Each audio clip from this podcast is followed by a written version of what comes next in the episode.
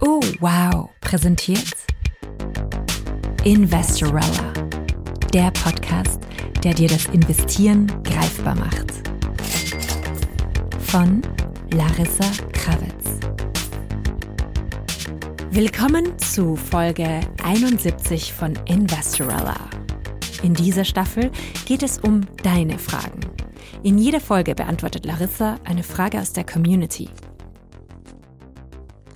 Hey Larissa, hier ist mein Depotauszug. Bitte sieh ihn dir an und sag mir, was falsch läuft. Die Märkte steigen, aber irgendwie läuft mein Depot noch seitwärts. Ich habe keine Ahnung. Ich habe viele ETFs gekauft. Was läuft hier falsch? Ich möchte euch gar nicht sagen, wie oft ich diese Frage aus der Community und natürlich auch von meinen Teilnehmerinnen bekomme. Deswegen gibt's in Investieren fürs Leben einen Spezialworkshop, namens das Gruselkabinett der Portfolios, wo wir uns genau das ansehen. Und da sehen wir uns auch Privatinvestorinnen Portfolios an, natürlich anonymisiert. Und da sehe ich immer wieder die typischen Fehler. Und alle diese Fehler besprechen wir in diesem Workshop ganz, ganz genau. Ich sensibilisiere euch dafür. Und ein Teilnehmer hat mir letztes Mal gesagt, danke Larissa, jetzt kann ich mein eigenes Portfolio weniger gruselig gestalten. Da zeige ich euch all die Fehler, die passieren. Nicht nur bei Privatinvestorenportfolios, auch bei Beratungs- oder Privatbankenportfolios, die haben wir nämlich auch dabei. Ich habe nämlich ein paar Freundinnen in Privatbanken gebeten, mir das Worst of von Kundenportfolios, das sie jemals gesehen haben, anonymisiert zur Verfügung zu stellen, sind nicht von der eigenen Bank, keine Sorge, sondern stammen von Konkurrenzunternehmen. Also da sieht man auch manchmal ganz wilde Dinge. Oh my God. Wenn du in der Situation bist, dass du dir ein Portfolio gebaut hast und dir irgendwie denkst, warum läuft das nicht, dann möchte ich dir hier ein paar Tipps geben, worauf du achten könntest. Nummer eins: Die Fake-Diversifizierung. Das ist ein Thema, das wir im Podcast schon öfters angesprochen haben. Was ist die Fake-Diversifizierung? Immer wieder sehe ich Portfolios, zeigen mir Leute Portfolios und sagen, ja, ich bin ja gut diversifiziert, ich habe ja 25, 30, das ist noch gut. Aber ich sehe oft Portfolios mit 40, 50, 60 verschiedenen Wertpapieren. Und da reden wir nicht von Millionen Portfolios, da reden wir von relativ kleinen Portfolios. Und oft höre ich, ja, ich wollte diversifizieren, deswegen habe ich so viele Wertpapiere gekauft. Und jetzt kommt etwas ganz, ganz, ganz, ganz Wichtiges. Die Anzahl der Wertpapiere sagt so gut wie nichts über deinen Diversifizierungsgrad aus. Du kannst mit 60 Wertpapieren weniger diversifiziert sein als mit zwei. Das ist ganz, ganz wichtig, das zu verstehen, denn gerade so ein bisschen in der Finanzwelt, da ist immer diversifizieren, streuen und die meisten Leute verstehen das als eben verschiedene Wertpapiere kaufen. Das, was aber nicht dazu gesagt wird, ist der entscheidende finanzmathematische Faktor. Und das ist die Korrelation. Hm. Definition. Definition. Ich weiß, jetzt wurdet ihr an Statistik in der Mittelschule erinnert. Was ist die Korrelation?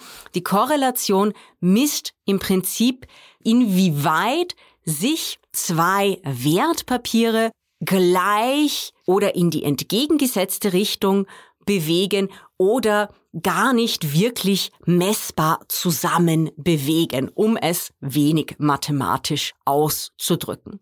Kurz gesagt heißt das, wenn das Wertpapier A steigt, wie bewegt sich dann das Wertpapier B? Fällt es dann tendenziell, also geht es dann tendenziell in die andere Richtung, das wäre negativ korreliert, oder sind die beiden unkorreliert? Das heißt, wenn das Wertpapier A steigt, was macht dann tendenziell das Wertpapier B? Naja, das eine oder das andere, mal nicht unbedingt in die gleiche Richtung. Also es ist keine erkennbare positive oder negative Korrelation da. Das heißt, die beiden sind unkorreliert. Das heißt, sie bewegen sich relativ unabhängig voneinander, wenn man so möchte. Die positive Korrelation, das ist das Gefährliche. Das ist die Fake-Diversifizierungsfalle. Bei der positiven Korrelation hat man zwei Wertpapiere, die sich tendenziell ähnlich bewegen. Wenn Wertpapier A steigt, dann steigt auch Wertpapier C. Und dadurch, wenn man jetzt nicht nur A und C hat, sondern A, C, D, E, F, G, H, I, E und so weiter, dann hat man das Problem, dass man vielleicht glaubt, diversifiziert zu sein, aber in Wahrheit hat man sich ein Klumpenrisiko geschaffen. Das heißt, sagen wir mal, ich habe ein Portfolio, das kommt relativ oft vor, voller trendiger Tech-Aktien. Die sind tendenziell sehr stark miteinander korreliert. Das heißt, wenn eine Tech-Aktie so richtig crasht, dann wirkt sich das auch oft auf den gesamten Sektor aus. Das heißt, eine Tech-Aktie performt schlecht, das andere vielleicht zwei und zack, das reißt dein ganzes Portfolio mit. Da gibt es dann kaum Wertpapiere, die so ein bisschen eine neutrale oder Gegenbewegung haben. Das ist mit Fake-Diversifizierung, Clusterrisiken und der Korrelation gemeint. Ganz, ganz, ganz wichtiges Thema. Also merkt das mit der Korrelation und sieh dir an, wie viele Wertpapiere habe ich eigentlich und korrelieren die miteinander? Bewegen sich die alle ähnlich? Das ist der erste Punkt und diesen Fehler sehe ich sehr, sehr, sehr oft.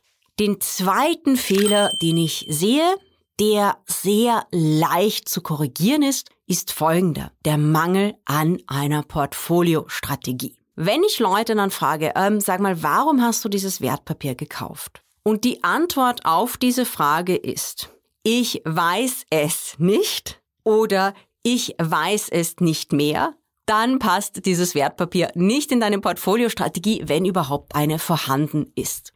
Alles, was man ins Wertpapierdepot reinkauft, jedes Wertpapier muss einen Sinn haben. Denn wenn man Wertpapiere einfach so reinkauft und man sagt, hey, das, das hat einen geilen Namen, das ist kein gutes Argument für einen Wertpapierkauf. Das hört sich gut an. Auch nicht. Bitte immer eigenes Research machen, euch das Wertpapier gut ansehen, da ihr reinkaufen wollt. Denn sonst entsteht einfach so ein Kraut- und Rüben-Effekt. Das Ganze muss natürlich in eine Strategie eingebettet sein. Man kann zum Beispiel eine ganz simple Portfoliostrategie anwenden, dass man sagt, relativ viel Volatilität, man baut sich ein Depot, einfach als Beispiel, mit 60% Aktien, 20% Anleihen, 20 Prozent Gold und dann hat man eben diesen 60-prozentigen Aktienanteil.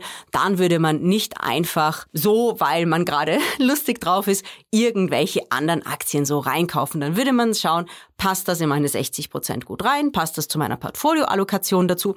Und was bringt mir dieses zusätzliche Wertpapier? Bringt es mir mehr Diversifizierung, weil es vielleicht nicht mit den anderen korreliert? Bringt es mir eine höhere Rendite und passt es generell in meine Strategie? Das heißt, bitte zuerst zuerst eine Portfoliostrategie sich überlegen, bevor man Wertpapiere ins Portfolio kauft. Und ein dritter Fehler, den ich auch sehr, sehr oft sehe, es gibt natürlich noch mehr und gerade in dem Gruselkabinett-Workshop in Investieren fürs Leben sehen wir uns da alle, alle Details an und da gibt's auch immer einige Lacher in dem Workshop, wenn ich darauf hinweise. Der dritte Fehler ist zu starkes Trend-Following. Wir haben bereits über die Studie Competition for Attention in the ETF Space gesprochen. Ich finde es eine der wichtigsten Studien aktuell zu dem Thema trendige, nischige Themen-ETFs. Die Studie zeigt eben, dass gerade Themen-ETFs in den ersten fünf Jahren ziemlich stark underperformen, relativ hohes Risiko haben. Gerade wenn nischige Themen-ETFs lanciert werden, ist das Risiko hoch, dass das zu einer Zeit geschieht, in der die Aktien, die in diesen ETF einfließen, schon sehr heiß gelaufen sind, wenn man so will, weil sie eben sehr trendy sind und dass die ETF-Investorinnen dann quasi am Zenit eines Trends einsteigen, der dann mit der Zeit abflacht. Das kann man heutzutage bei einigen ETF-Beispielen beobachten. Das heißt, sieh dir auch mal an, wie stark dein Portfolio trendy ist, wenn man so will. Und bei Markttrends gibt's auch eine super Grafik von Visual Capitalist dazu. Markttrends sind so ein bisschen wie Modetrends, nur langsamer. Die Frage ist, würdest du heute eine 80er Jahre Lederjacke, eine 70er Jahre Schlaghose tragen, irgendein Grunge-Teil aus den 90ern oder, als ich zwölf Jahre alt war, war meine Lieblingshose eine karierte Jeanshose in den Farben weiß, neongrün und neonorange. Ihr seht mich auf Instagram, ihr wisst, so etwas würde ich heute nicht mehr tragen. Und genauso wie einem manchmal Modetrends aus der Vergangenheit peinlich sind, sind einem manchmal auch Themen-ETFs peinlich. Aber die sind nicht wirklich peinlich, weil das sieht ja niemand anderer, was in deinem Depot ist, sondern sie sind finanziell schmerzhaft. Also bitte bedenk das und überlege dir sehr, sehr, sehr genau, wenn du das Thema Trends in deinem Portfolio abbilden möchtest, dann musst du wirklich lernen, wie man Trends gut analysiert und die Entwicklung des Trends selbst sehr, sehr, sehr, sehr genau beobachten. Das überfordert sehr viele Privatanlegerinnen. Deswegen schau dir mal das an. Wie trendy ist dein Portfolio und ist das etwas, das du noch verfolgen möchtest? Oder sagst du, nein, für den Anfang gehe ich einmal breit in den Markt, ohne irgendeinen speziellen Fokus auf Trends? Denn eben, wie die Studie zeigt, trendige ETFs sind sehr risikoreich. Das war Folge 71 von Investorella. Wenn sie dir gefallen hat, dann erzähl doch gerne auch anderen davon. Das freut uns immer sehr. Und wir freuen uns natürlich auch über ein paar Sternchen und eine gute Bewertung in deiner Podcast-App. Willst du weiterhören? Dann probier's doch mal mit dem Oh Wow Podcast Zukunftswünsche, in dem die Nachhaltigkeitsexpertin Monika Kanukova über Möglichkeiten für einen umweltfreundlicheren Alltag nachdenkt. Ich würde gern eine komplett neue Perspektive auf das Thema geben und nicht eine Perspektive, die sich mit weniger befasst, sondern eine Perspektive, die sich mit Alternativen befasst, eine Perspektive, die Zukunft denkt, aber eben einmal um die Ecke diese Zukunft betrachtet. Bis nächste Woche, bleib gesund und inspiriert. Noch eine wichtige Information zu diesem Podcast. Die Informationen und Inhalte des Investorella Podcasts sowie der Kurse dienen der Information und Weiterbildung.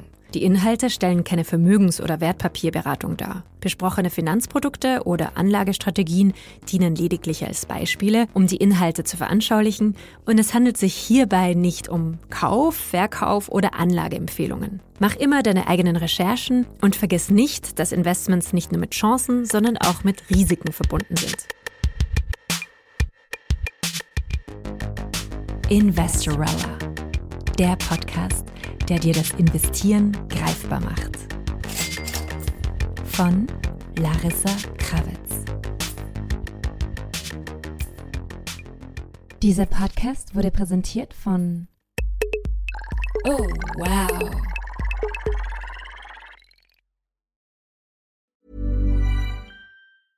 Want to get a chiseled look in the jawline? Sculpt and shape your jawline with added volume from Juvederm Volux XC. Juvederm Volux XC is an injectable gel specifically designed to be robust enough to improve moderate to severe loss of jawline definition. And it is the first and only hyaluronic acid filler approved for the jawline. Add volume to your jawline for a chiseled look with Juvederm Volux XC. For important safety information and to find a licensed specialist, visit juvederm.com that's J U V E D E R M.com. Not for people with severe allergic reactions, allergies to lidocaine, or the proteins used in Juvederm. Common side effects include injection site redness, swelling, pain, tenderness, firmness, lumps, bumps, bruising, discoloration, or itching. There's a risk of unintentional injection into a blood vessel, which can cause vision abnormalities, blindness, stroke, temporary scabs, or scarring. Talk to a licensed specialist to find out if it's right for you. Visit juvederm.com. That's J U V E D E R M.com.